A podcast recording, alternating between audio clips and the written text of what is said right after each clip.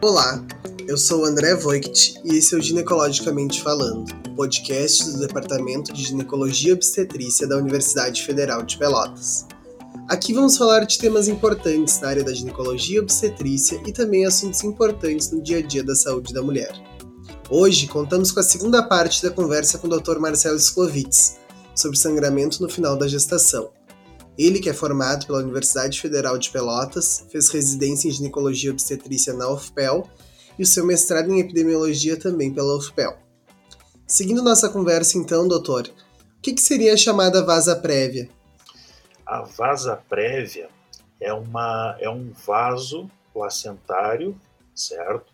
Que ele, na verdade, ultrapassa a borda da placenta, ultrapassa o limite da placenta e esse vaso ele está localizado no âmino, na, na, nas membranas amnióticas. E eventualmente é, a vasa prévia é, é, pode existir, pode acontecer a ruptura desse vaso. Também vai dar um quadro. Normalmente não é um quadro assim de, de contrações, de, de, de útero lenhoso, como é o descolamento de placenta, mas pode ter um sangramento de quantidade importante e o grande problema é que a vasa prévia, normalmente, ele é um vaso uh, fetal. Né? Essa perda sanguínea pela ruptura da vasa prévia, ela é uma perda sanguínea eminentemente fetal. Então, ela acaba trazendo repercussão para o feto, para a mãe, dificilmente. Né? Esse sangramento uh, traz alguma intercorrência, mas com muita frequência o feto vai a óbito em função da ruptura desse, desse vaso com uma perda sanguínea fetal importante. O feto, né, um feto de, digamos, de uns 3 quilos, né, a volemia de um feto de uns 3 quilos, eu não me recordo bem, assim, mas é, na verdade é uma volemia bastante pequena, né? Então, um, um, sangramento intenso, agudo, de vasa prévia, ele com muita facilidade ele faz o feto entrar em sofrimento e, e a óbito. Felizmente, é uma, é uma situação mais rara. Às vezes explica, assim, o óbito fetal intraútero, né? E às vezes a gente, depois que o bebê nasce, a gente acaba ah, examinando a placenta, né? verificando ali, suspeitando de, de ruptura de vasa prévia. É possível também fazer esse diagnóstico através da ultrassonografia.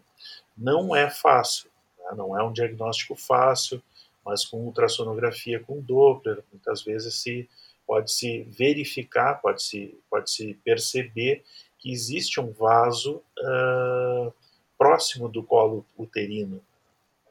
E esse, esse, essa vasa prévia, ele realmente ele acaba rompendo, né, quando começa, quando entra em trabalho de parto, quando começa a ter dilatação do colo uterino como esse vaso ele está ali na, na, na, na, continuidade com o colo do útero, ele acaba rompendo.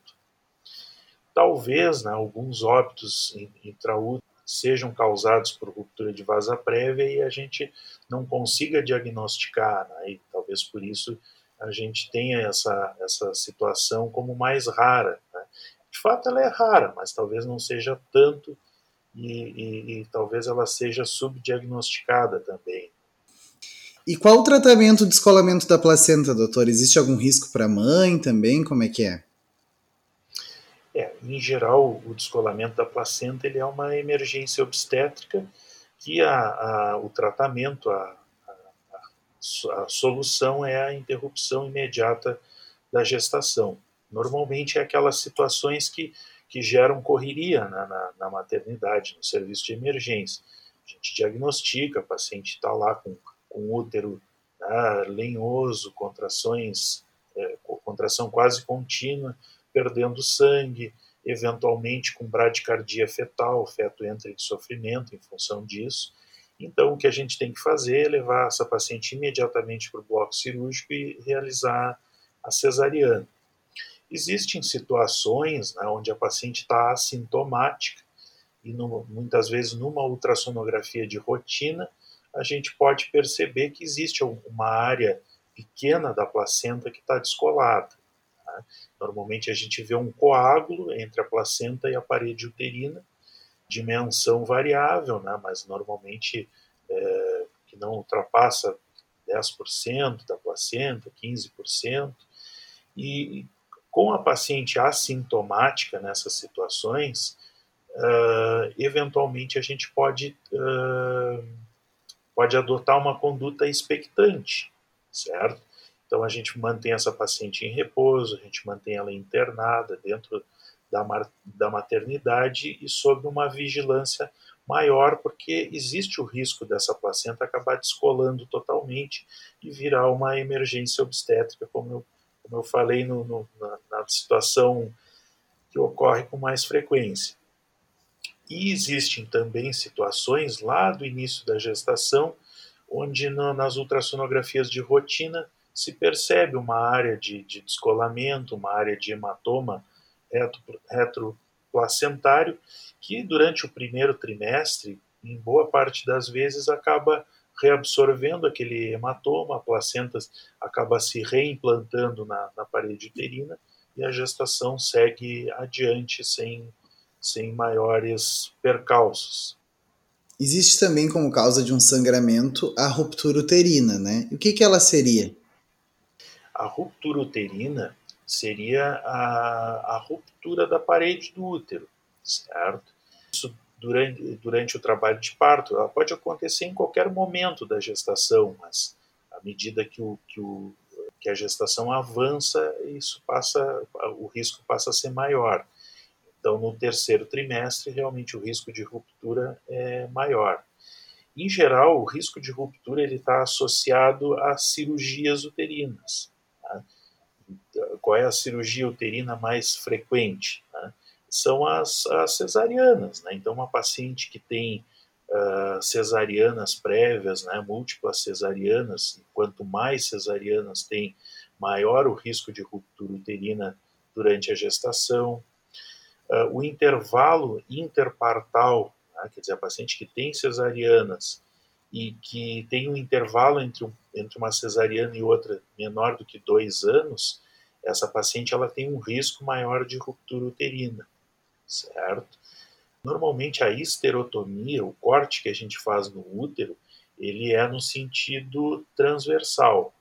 Né? A gente diz que a esterotomia transversal uh, segmentar.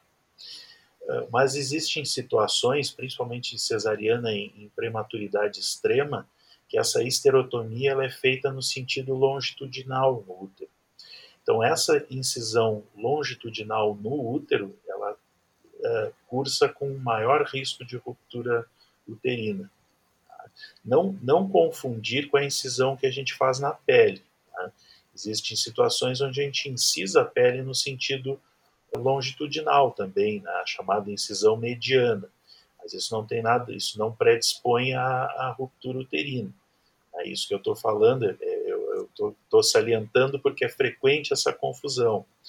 Na verdade, a, a incisão no útero longitudinal realmente oferece mais risco de ruptura uterina.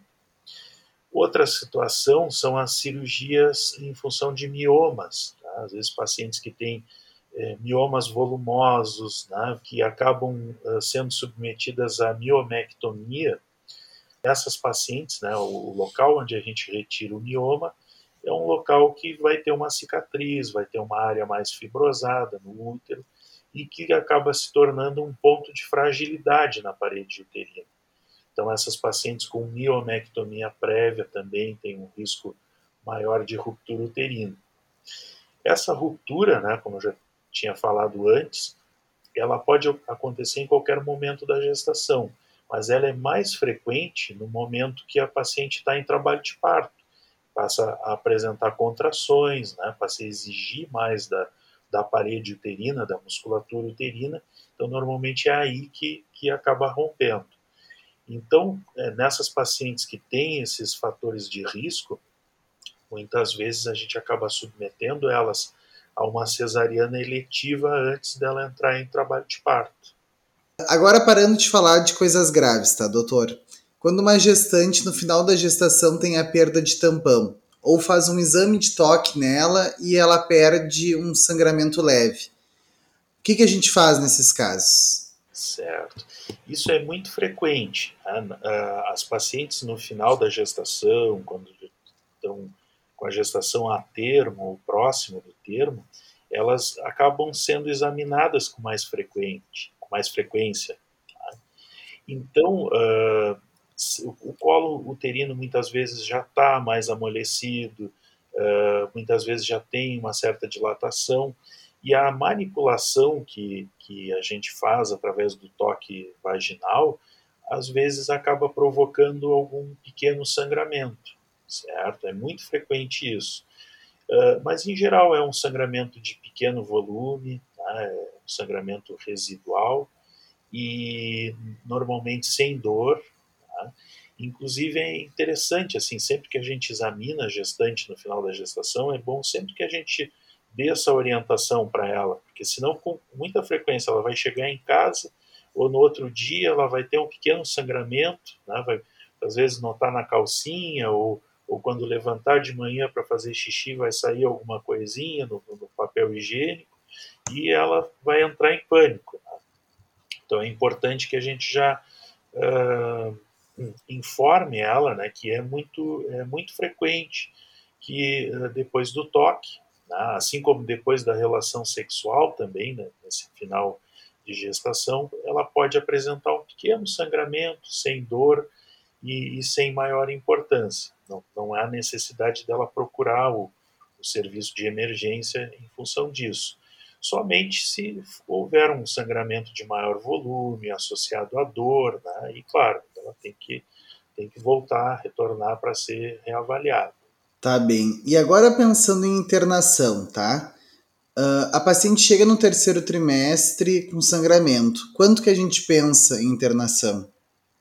Na verdade, sempre que a gente uh, a gente sempre precisa ter um diagnóstico claro e, certeiro né, do que está acontecendo. Uh, digamos assim, uma paciente procura a emergência, procura a maternidade porque teve um sangramento. E aí a gente examina essa paciente, ela está com BCF bom, ela tem ultrassonografia que mostra que ela tem uma placenta implantada no normal, não é uma placenta baixa? Ela não está com contrações, e a gente faz um exame especular e a gente percebe ali que o colo do útero, tá? a bordinha ali do colo uterino, está mais friável, está sangrante, e a gente vê que, que sangra da parte externa ali do, do colo uterino, que não é um sangramento que vem lá do interior do colo, certo? Então essa é uma situação que a gente pode tranquilizar a paciente e pode liberar ela para casa com, a, com orientações. Mas eh, se for um sangramento ativo que vem do interior do, do, do útero, né, do interior do canal cervical, associado à contração, essa paciente, se ela não tem um ultrassom recente, né, mostrando normalidade da, da placentação, da vitalidade fetal. Nessas situações de dúvida, tá, na maioria das vezes é, é, interessante que se observe essa paciente, sim. às vezes é, é, se interne, tá? pode acontecer da gente observar, manter a paciente em repouso, colocar um, um forro vaginal e deixa ela por algumas horas em repouso e, e reavalie, é, de repente passar ela, realizar uma ultrassonografia ali na emergência, tá, para descartar que esteja acontecendo um descolamento de placenta, certo? Então, é uma paciente que de repente, depois de umas horas de observação, se a gente não tiver dúvida né, de que está tudo bem, de que aquele sangramento uh, não tem uma causa mais importante, a gente também pode liberar essa gestante. Uh, é comum também a paciente no final de gestação, quando já tem um pouco de dilatação cervical, tá, que, que, elas têm um sangramentozinho misturado com, com muco, né, com, aquela, com a clara de ovo, como elas falam. Né.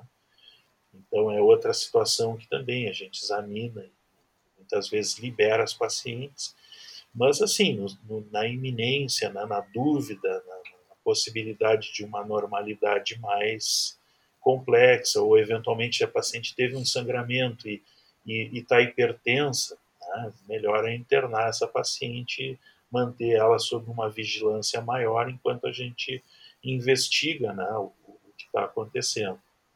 E essa investigação normalmente é, é isso, né, através de, da ultrassonografia, de exames laboratoriais que eventualmente vão fazer o diagnóstico de uma pré-eclâmpsia. É basic, basicamente isso. Tá bem então, doutor. Quase acabando. O senhor teria alguma mensagem para as gestantes que apresentam algum tipo de sangramento durante essa fase final do pré-natal? Ou também para os alunos, para os doutorandos, para os residentes? Claro. O importante, né, é, é essas situações de sangramento no final da gestação, é, muitas delas realmente são situações tranquilas, né, sem maior gravidade, mas a gente nunca deve subestimar. Né, a gente sempre, se a gente tem qualquer dúvida, né, se a gente não está com segurança total para liberar essa paciente, para né, mandar que ela volte para casa, sempre o melhor é a gente observar ou até internar nem que a gente interne, faça todos os exames e aí 24, 48 horas depois conclua que está tudo bem, que não tem nenhuma, nenhum risco maior, né? E muitas vezes o sangramento já até cessou, aí a gente libera a paciente, dá alta, né? mas, mas na dúvida a gente nunca subestimar, né? nunca subestimar essas situações, principalmente naquelas gestantes de maior risco, né? nas situações que a gente vinha falando paciente multípara, tabagista, hipertensa prévia, né? As diabéticas, elas têm mais pré-eclâmpsia durante a gestação e, e, e, com mais frequência elas têm também hipertensão crônica. As gestantes de, de idade mais avançada, né? hoje a gente vê que as mulheres estão engravidando mais tarde, então é muito comum a gente ver gestantes após os 40 anos, então, essas pacientes que já têm mais risco, a gente tem que ter um cuidado redobrado, né? a gente tem que ter mais atenção. E, e como eu estava dizendo, assim, a gente libera para casa quando a gente tem certeza que, que é uma situação tranquila, quando a gente fez ali a nossa nosso exame físico, né? muitas vezes a ultrassonografia, viu que não é nada demais, libera. Mas se existir a menor dúvida, né, a menor possibilidade de que aquilo possa se tornar um descolamento de placenta, né, uma hemorragia do terceiro trimestre, a gente deve manter essa paciente dentro do hospital sob vigilância. Então tá, o senhor teria mais alguma colocação sobre esse tema? Esse é um tema extremamente importante. Tá? As doenças hipertensivas da gestação, elas são, eu diria que é, a patologia mais relevante, porque é a maior causa de intercorrência e de nascimentos prematuros e também de morte materna, né, de, de mortalidade, morbimortalidade materno-infantil. Então a gente tem que ter muita atenção com, essas, com esses sangramentos, especialmente por isso, porque muitas vezes eles estão associados a essas hipertensivas, né, que realmente se a gente não fizer um diagnóstico precoce, né, não tiveram uma atuação mais precoce, né, para pelo menos prevenir o agravamento, prevenir um desfecho mais grave, né, é realmente importante que a gente tenha isso em mente né, e, e esteja atento em relação ao diagnóstico dessas, dessas alterações. E, e pensando assim, né, né a gente tem que. É, é, ruim a gente ser assustador, né, assustar muito as pacientes mas a gente tem que tentar ser tranquilizador, mas a gente nunca subestimar. Né? Acho que, como eu falei no início ali, o sangramento no final da gestação, ele nunca é normal. Né? Ele pode acontecer, pode estar tudo normal, né? Uh, pode ser por uma causa uh, simples, né? uma causa tranquila, como eu estava falando do sangramento por uma ectopia né? do colo uterino, certo? Mas sempre é uma coisa que assusta, sempre preocupa e a gente sempre deve avaliar com bastante atenção, com bastante cuidado. Então tá, doutor. Gostaria de te agradecer pela tua participação, de dispor teu tempo para nos ajudar com a tua sabedoria. Então esse é o Ginecologicamente Falando e eu sou o André e até a próxima, pessoal. É isso aí, obrigado André, obrigado pela oportunidade e fico sempre à disposição aí se, se acharem que, que precisam da minha colaboração. grande abraço a todos. Abraço.